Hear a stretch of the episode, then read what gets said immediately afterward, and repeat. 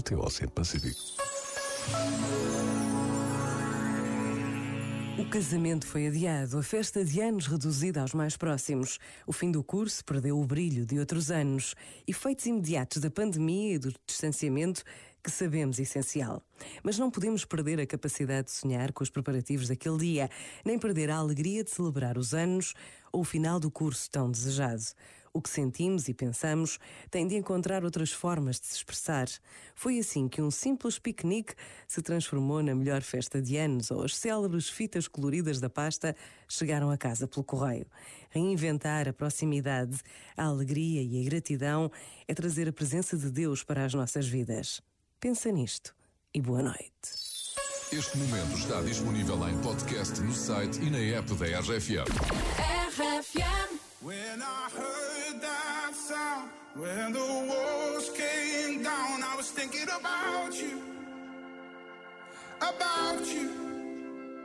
Where my skin grows old, where my breath runs cold, I'll be thinking about you, about you. Seconds from my heart, a bullet from the dark.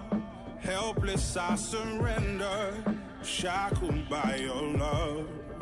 Holding me like this, poison on your lips. Only when it's over, the silence hits so hard.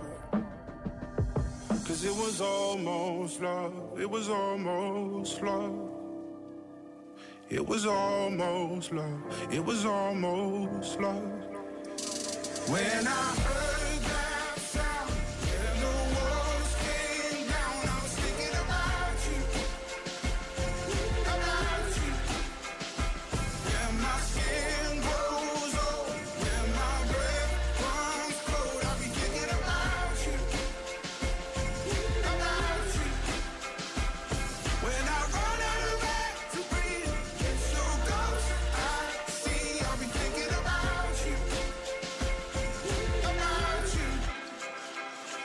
It was almost love, it was almost.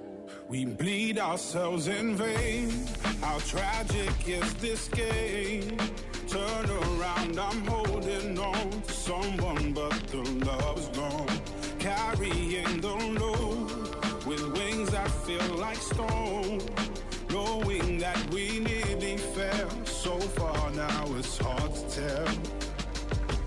Yeah, we came so close. It was almost love.